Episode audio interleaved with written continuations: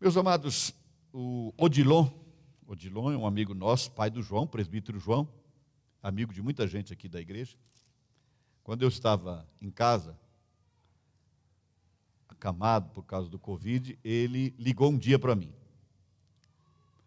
E ele brinca muito.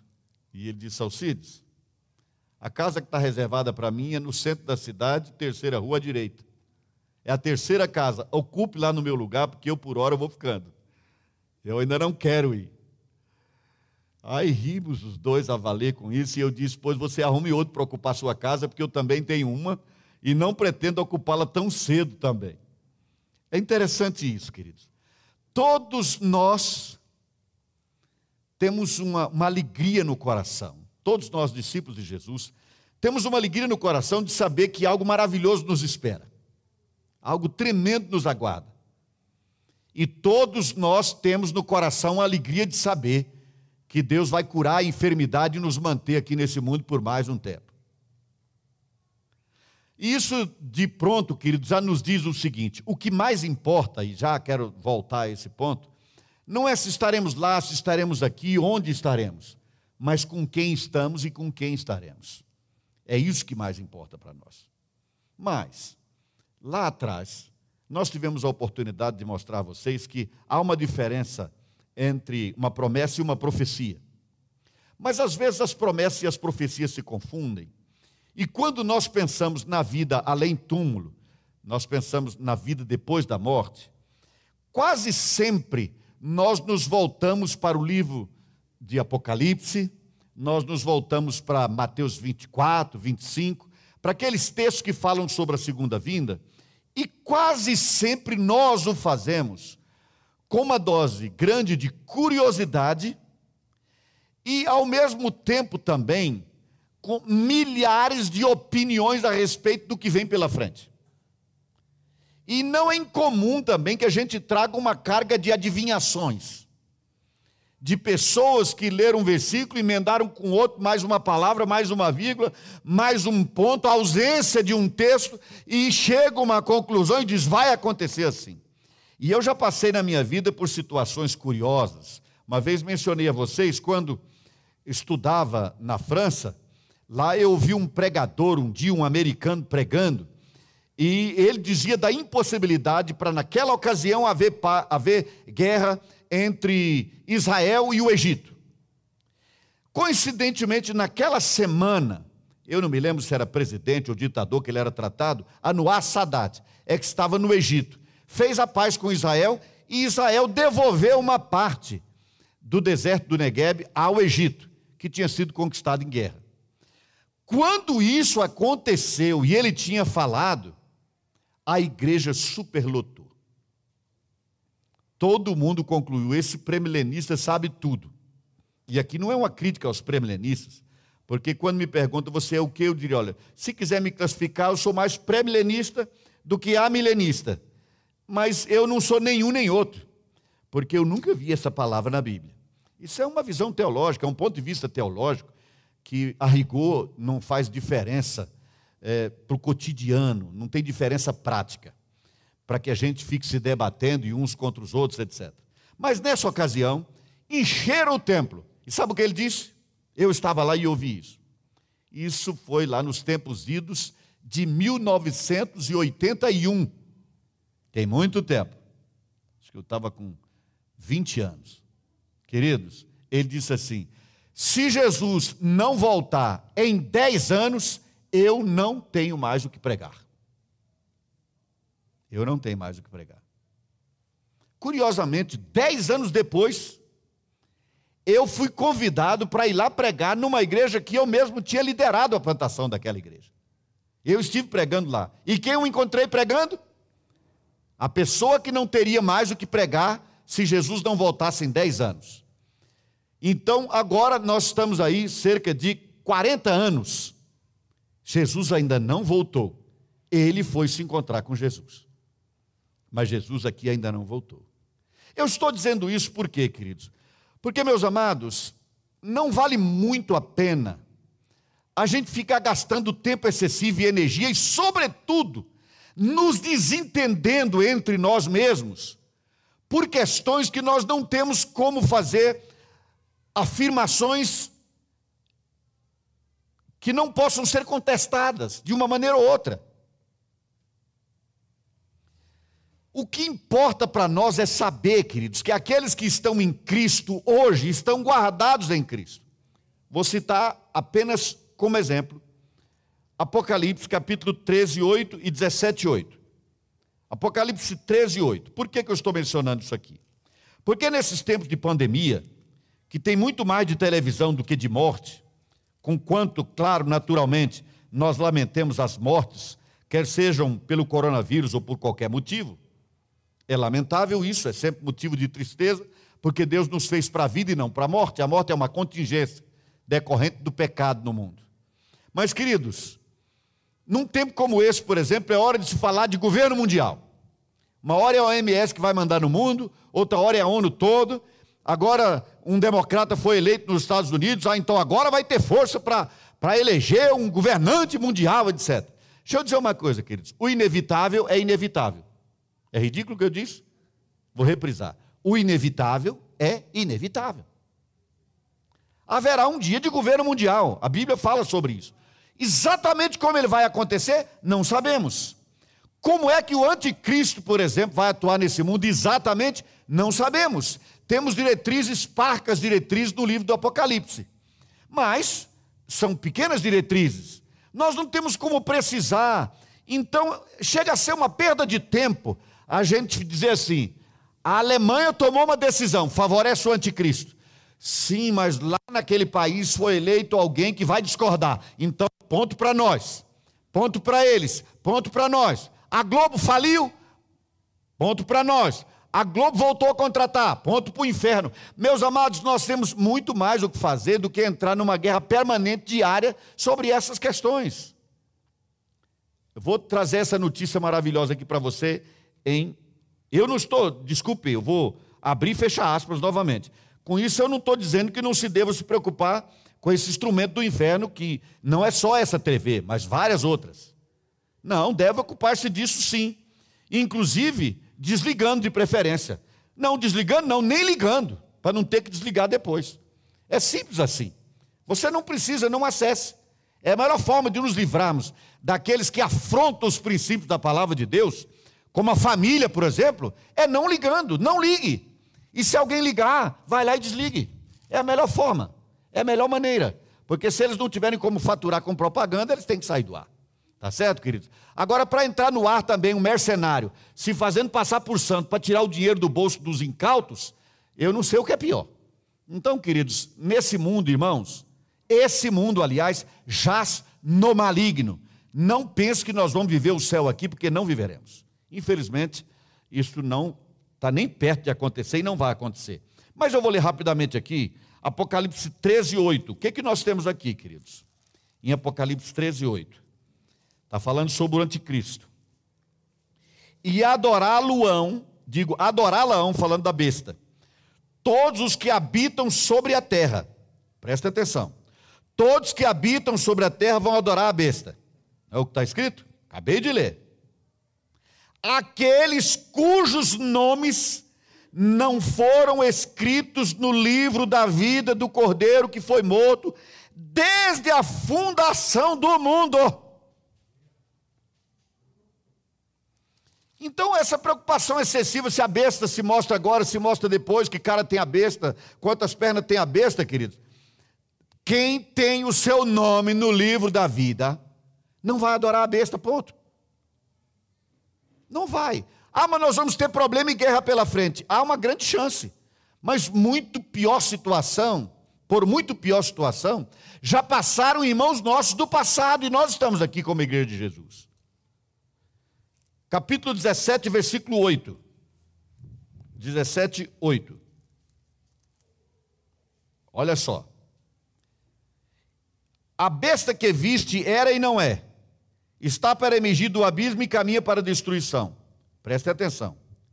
E aqueles que habitam sobre a terra, cujos nomes não foram escritos no livro da vida desde a fundação do mundo, aqueles que não, os nomes não foram escritos desde a fundação do mundo, se admirarão vendo a besta que era e não é, mas aparecerá. Nós não admiraremos. Nós quem? Nós, cujos nomes, por bondade misericórdia exclusiva e irresistível graça de Deus, temos o nome escrito no livro da vida do Cordeiro. E aqui ninguém pode dizer assim. Então vamos discutir agora se eu tomei a decisão, se eu não tomei a decisão. Fui eu que aceitei Jesus ou Jesus que me chamou? Eu sou um calvinista, eu sou um arminianista. O que é que o texto diz, querido? Os que estão escritos no livro da vida do Cordeiro estão escritos desde a fundação do mundo. Não foi porque você passou a ler a Bíblia, você ficou melhorzinho, achou interessante, ao invés de faltar todos os domingos à igreja, você agora só falta um domingo ao mês. Não tem nada a ver com quem você é, o que você faz. Tem a ver com uma decisão de Deus e o que ele fez por meio do cordeiro dele. Por que, que eu estou dizendo isso? Porque, queridos, quando nós apontamos para as promessas de Deus, daquilo que vai acontecer no além-túmulo, depois que Jesus nos buscar, ou que nós fomos levados para estar com Ele, o que tem pela frente é maravilhoso.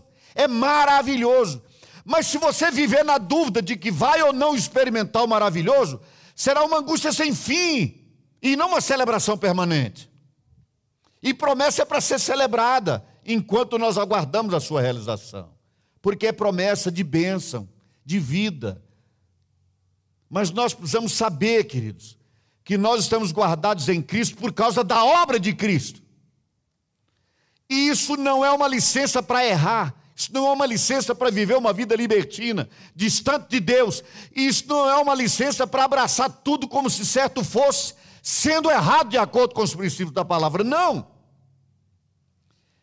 Isso é para que ninguém, ninguém haja para conquistar, mas viva uma vida reta por ter sido conquistado por Cristo na cruz do Calvário e ter tido o nome escrito no livro da vida desde a fundação do mundo. É como gratidão, é uma resposta à obra de Deus e não para conquistar algo que Deus tem a nos oferecer.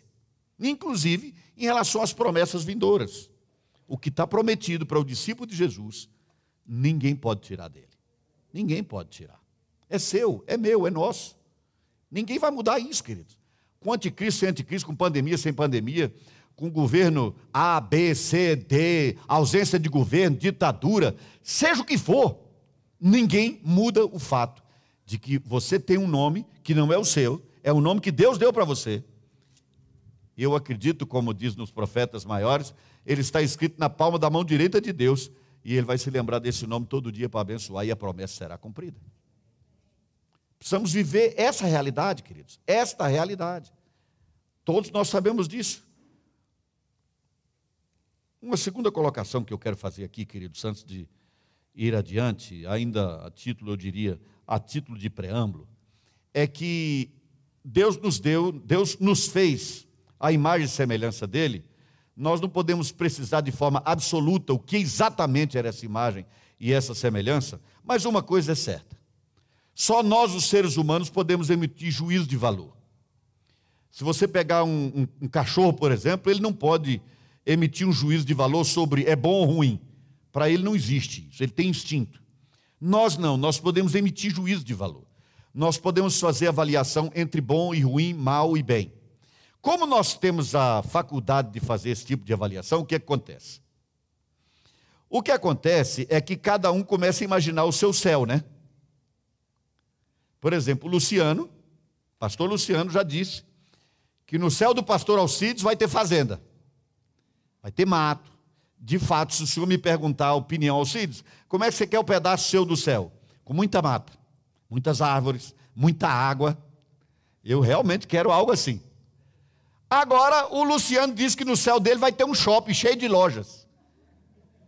Eu não chamo isso bem de céu, tem outro nome para isso, mas para ele é céu. Queridos, a verdade é a seguinte: Aquilo que Deus tem para nós no além-túmulo, depois dessa vida aqui, queridos, nós não temos capacidade para imaginar. Deus não está sujeito à nossa capacidade de imaginar a vida depois. Por isso a dificuldade, inclusive, na revelação de Deus, de nos fazer entender com clareza o que vem pela frente. Por isso é tão difícil entender, porque transcende a nossa capacidade de compreensão. É muito mais do que a gente pode imaginar. Quando, por exemplo, a Bíblia fala de ruas de ouro, como promessa e profecia do que está para acontecer. Queridos, o ouro tem muito valor hoje porque é raro. Se todas as ruas da nossa cidade, ao invés de receberem piche e granito, recebessem ouro, nós iríamos preferir piche no céu, para dar uma ideia de coisa boa pela frente. Então, quando a Bíblia fala de ruas de ouro, não, não é uma questão literal que a gente deve pensar assim. Até porque, sinceramente, eu vou achar meio sem graça isso. Né? Aquele amarelão sem fim. Queridos, o que Deus tem para nós transcende a nossa capacidade, a nossa riqueza em imaginar. Vai muito além disso. E nós devemos festejar isso, celebrar isso, ao invés de inventarmos explicações para o que vem depois. Ao invés de fazermos descrições que a palavra de Deus não fez. A palavra de Deus não fez. Quando a Bíblia se cala, queridos, nós fazemos silêncio. Quando a Bíblia fala, nós reprisamos, explicamos, contextualizamos. Tá certo, amados? Vamos lá. O que nos aguarda realmente? O que nos espera realmente na vida além túmulo? João capítulo 14, por favor. Abra, se você estiver com a sua Bíblia, ou com o seu telefone exclusivamente para a leitura da Bíblia, naturalmente, né? João 14, de 1 a 3. Palavra de Jesus. Não se turbe o vosso coração. Credes em Deus, crede também em mim.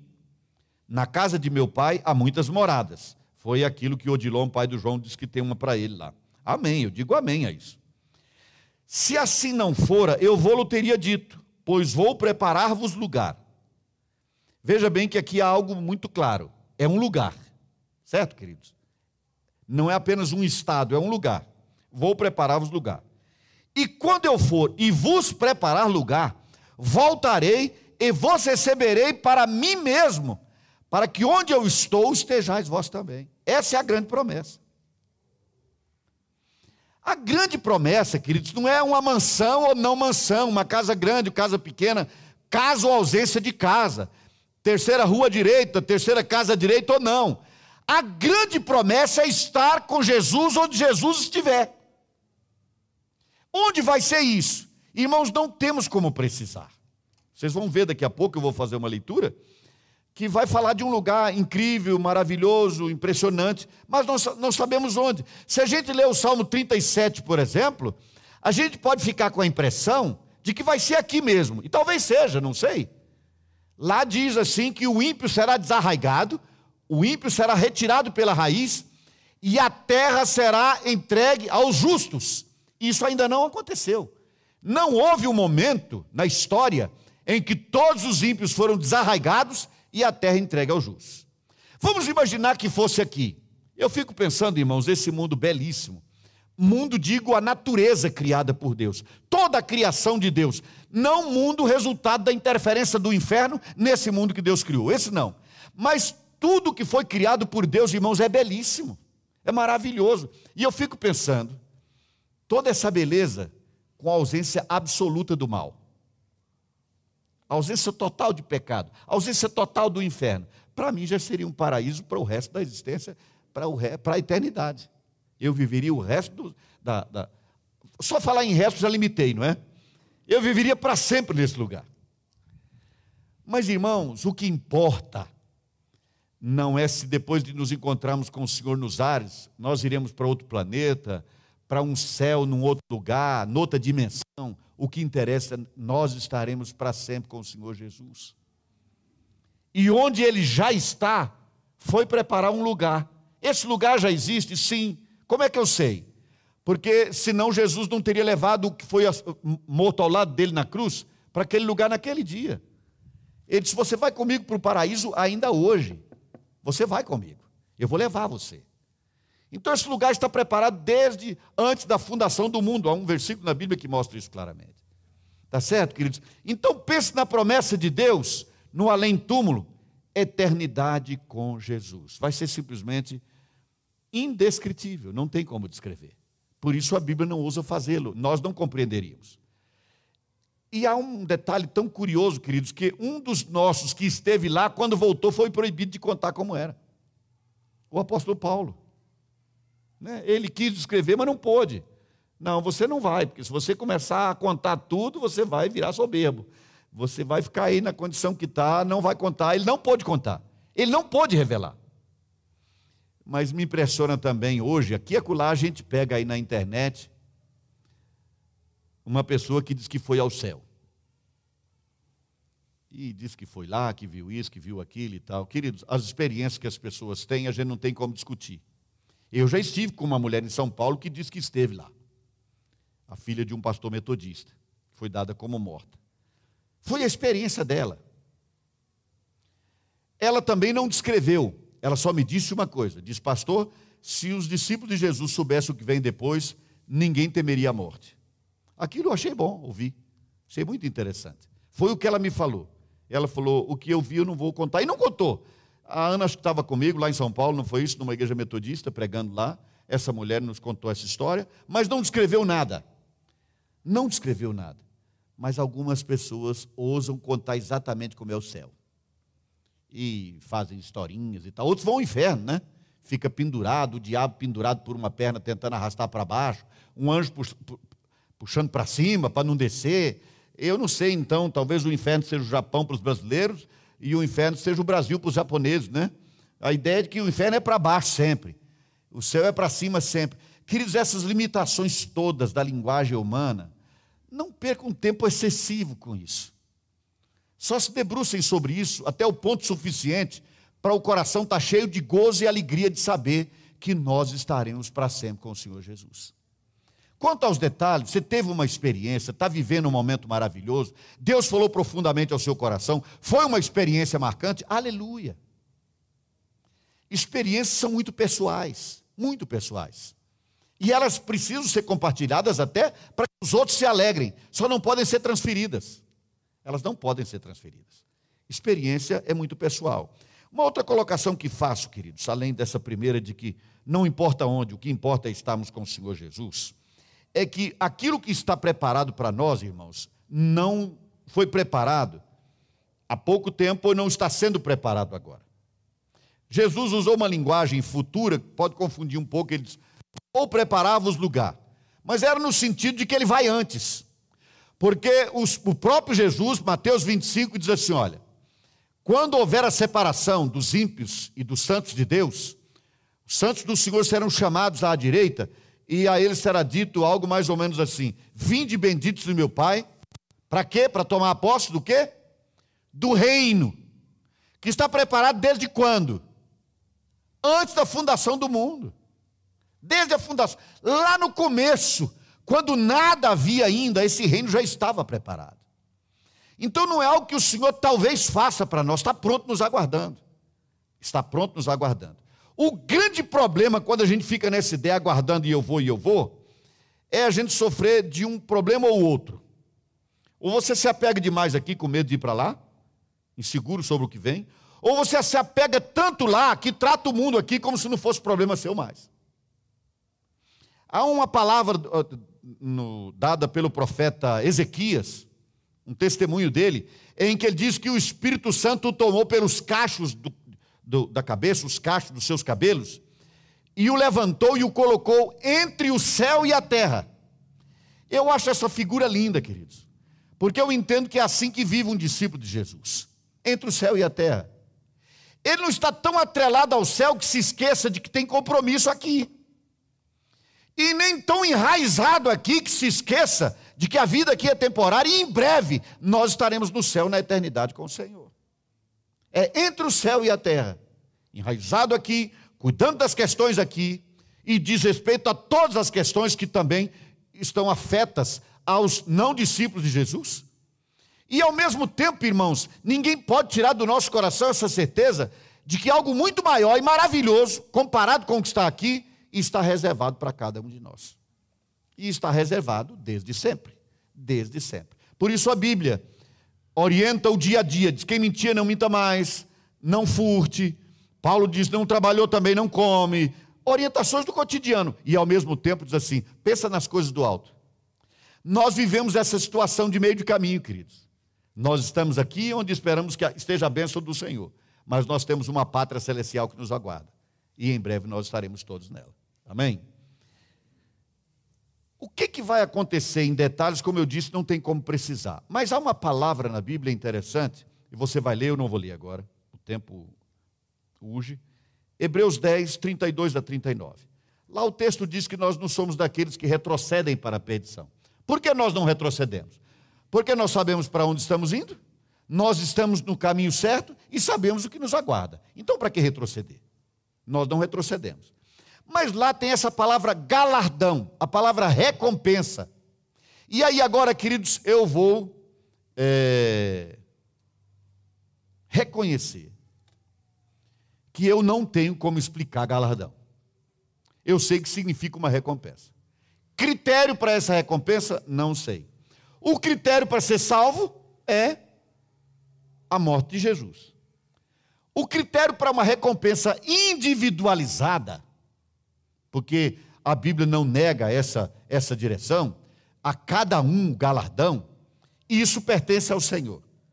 Mas uma coisa eu posso dizer com certeza, queridos: lá ninguém vai invejar. Na, lá ninguém vai lamentar e dizer assim: por que, que o meu galardão não é aquele? Lá um não vai morar numa casinha pequena e o outro na mansão celestial. Não vai ter isso. Basta nos saber que a recompensa vai satisfazer plenamente a cada um que receber a sua recompensa. Agora, se não fosse importante pensar na recompensa, a palavra galardão não seria mencionada dessas vezes na palavra de Deus. E ela está mencionada. E há textos que falam do trabalho, que o nosso trabalho no Senhor não é em vão, e Deus não deixa sem recompensa, vale tanto para esse mundo quanto para a era vindoura, para o além-túmulo, para o depois de nos encontrarmos para sempre com o Senhor. Eu devo me ocupar disso preocupadamente, dizendo: será que a minha lista está boa? Já alcancei ponto suficiente para passar para a recompensa seguinte? Esqueça. Porque você não fez para ser salvo, você faz porque está salvo.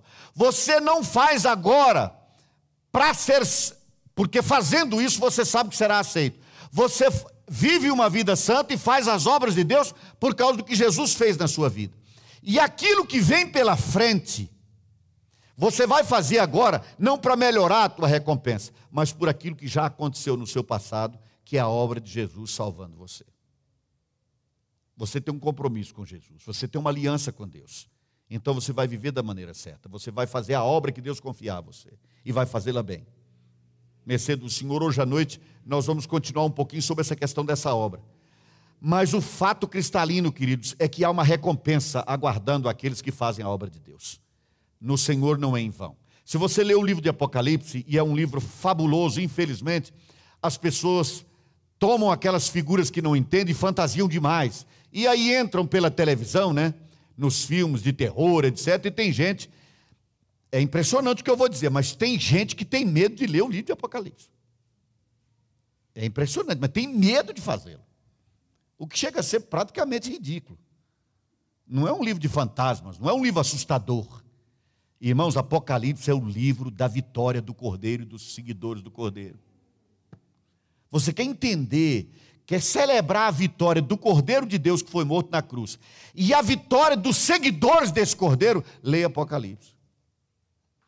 Lá é o livro que mostra a vitória. Infelizmente, alguns leem Apocalipse pensando muito mais na vingança de Deus. Queridos, Deus vai exercer juízo, isso é certo, ponto. O ímpio vai responder pela sua impiedade.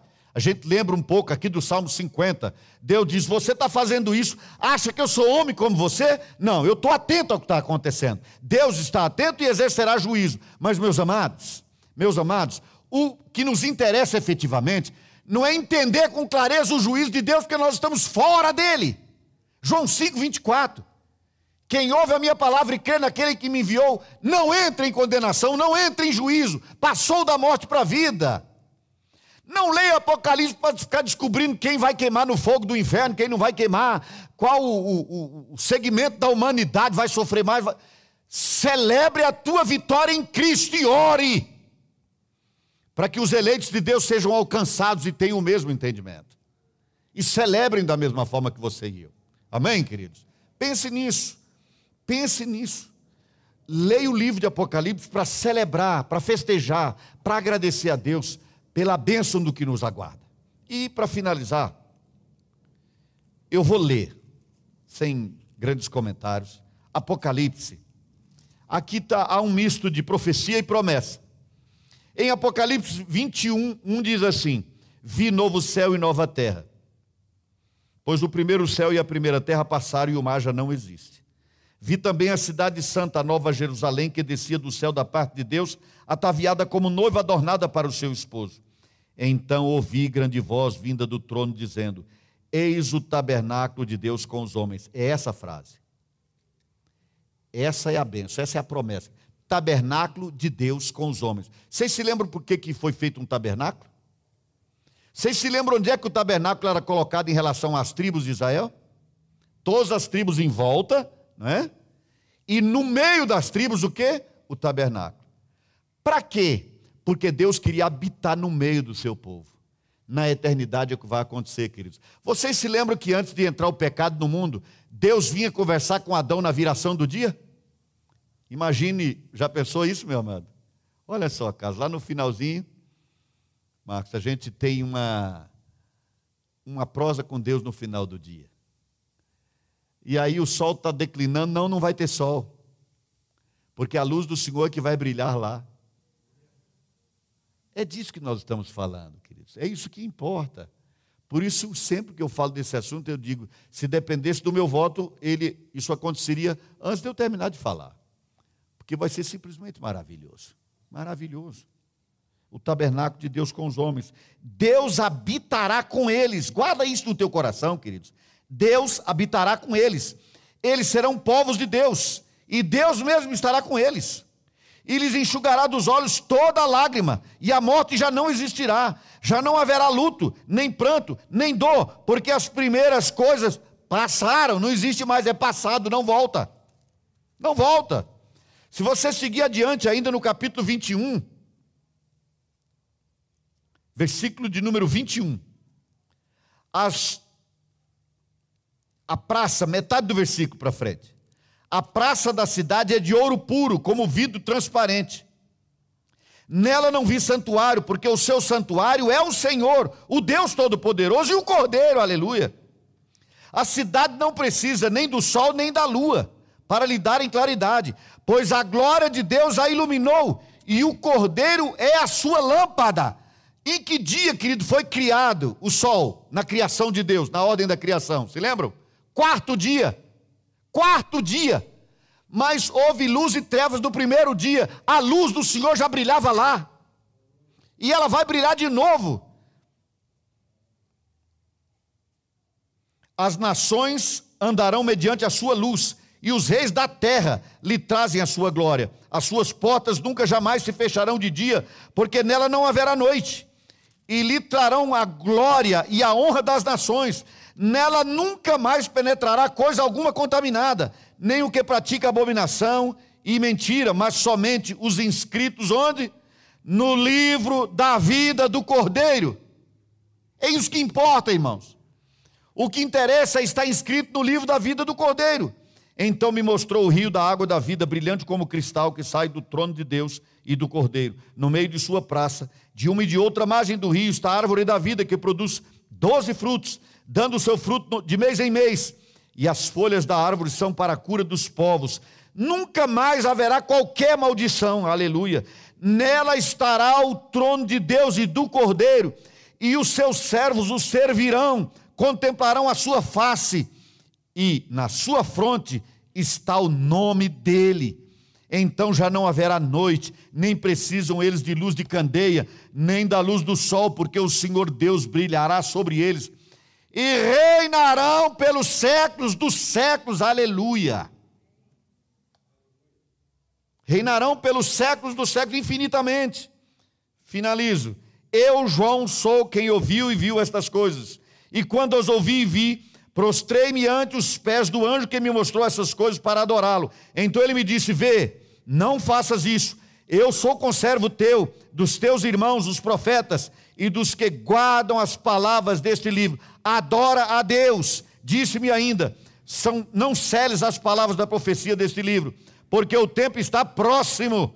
Continue o injusto fazendo a injustiça, continue o imundo, ainda sendo imundo, o justo continue na prática da justiça e o santo continue a santificar-se. O que eu, por que, que eu li até aqui, queridos? Porque, irmãos, enquanto isso não vai não acontecer, o mundo será o mundo. O imundo vai continuar fazendo imundície. O ímpio continuar fazendo impiedade. Mas você é discípulo de Jesus, cujo nome está no livro do Cordeiro de Deus, desde antes da fundação desse mundo, queridos. Você vai continuar a santificar-se, a separar-se desse mundo para a glória de Deus, até aquele momento do ápice final. É assim que deve ser. Bem-aventurados. Aliás, e eis que vem o sem demora e comigo está. Perdão, vou retomar o versículo 11. Continue o justo fazendo a injustiça, continue o mundo ainda sendo imundo, o justo continue na prática da justiça e o santo continue a santificar-se. E eis que venho sem demora. E comigo está o quê? O galardão, a recompensa, que tenho para retribuir a cada um segundo as suas obras. Aí sim, essa recompensa é segundo as obras de cada um, de cada um. Quem garante o presente é a obra de Cristo mas é a obra que você faz. Essa será recompensada. A obra é sua. Você só tem direito a esse acesso do, da recompensa dessas obras e ao privilégio de realizar essas obras por causa da obra de Jesus. Mas a obra é sua, a obra é minha, de cada um de nós. Eu sou o Alfa e o Ômega, o primeiro e o último, o princípio e o fim. Bem-aventurados, felizes, aqueles que lavam as suas vestiduras no sangue do Cordeiro, para que lhes assista o direito à árvore da vida e entrem na cidade pelas portas. Aleluia. Aí ele vai dizer que quem fica fora não interessa, porque o que interessa é que nós estamos dentro. Amém, queridos? Nós estamos dentro. É isso que importa. Meus amados, como eu disse, não está para precisar o que vem depois. Não há como ter detalhes. O que interessa mesmo é que o que Deus prometeu para nós é indizível, é inimaginável. Nossa, não temos capacidade para imaginar o quão maravilhoso será. Quando você estiver no seu dia a dia, lá no seu trabalho, lembra desse dia, querido. Você que me assiste de casa, eventualmente ao vivo ou em outra circunstância, quando tudo estiver difícil demais, lembre-se que é temporário. É temporário. Tudo vai passar. A promessa de Deus é que haverá dias e não vão demorar em que não haverá mais choro, nem lágrima, nem dor, nem sofrimento. Só gozo, só alegria. E nós estaremos num tabernáculo com Deus. Nós moraremos juntos. Aquilo tudo que você queria saber. Se algum dia você ainda quiser saber, você vai estar com quem criou tudo e fez tudo. Você vai poder perguntar. Eu me lembro de uma vez estar ouvindo uma palavra de um filósofo francês, aliás, suíço, né? Ou era americano, agora fiquei na dúvida. É porque ele tinha o Labri na Suíça e também tinha nos Estados Unidos, Franz Schaeffer. Foi considerado o filósofo cristão do século passado. E eu estava ouvindo numa convenção uma vez, num lugar chamado Palesô, e ele disse assim: Irmãos, eu não sei quanto a vocês, mas para mim, a grande alegria de saber que haverá o céu é porque eu não vou precisar parar de estudar. Eu vou continuar aprendendo. Eu vou continuar aprendendo. E lá, tudo que eu quiser saber, quem sabe tudo vai estar para me informar, se eu ainda quiser saber. O que importa, querido, é, está difícil, está complicado, meus amados. É por pouco tempo. Resistam, fiquem firmes. Não se afastem da fé. Firme o passo com Jesus. Você está na obra de Deus? Não está ainda? Entre, participe. Deus tem um chamado para todos nós.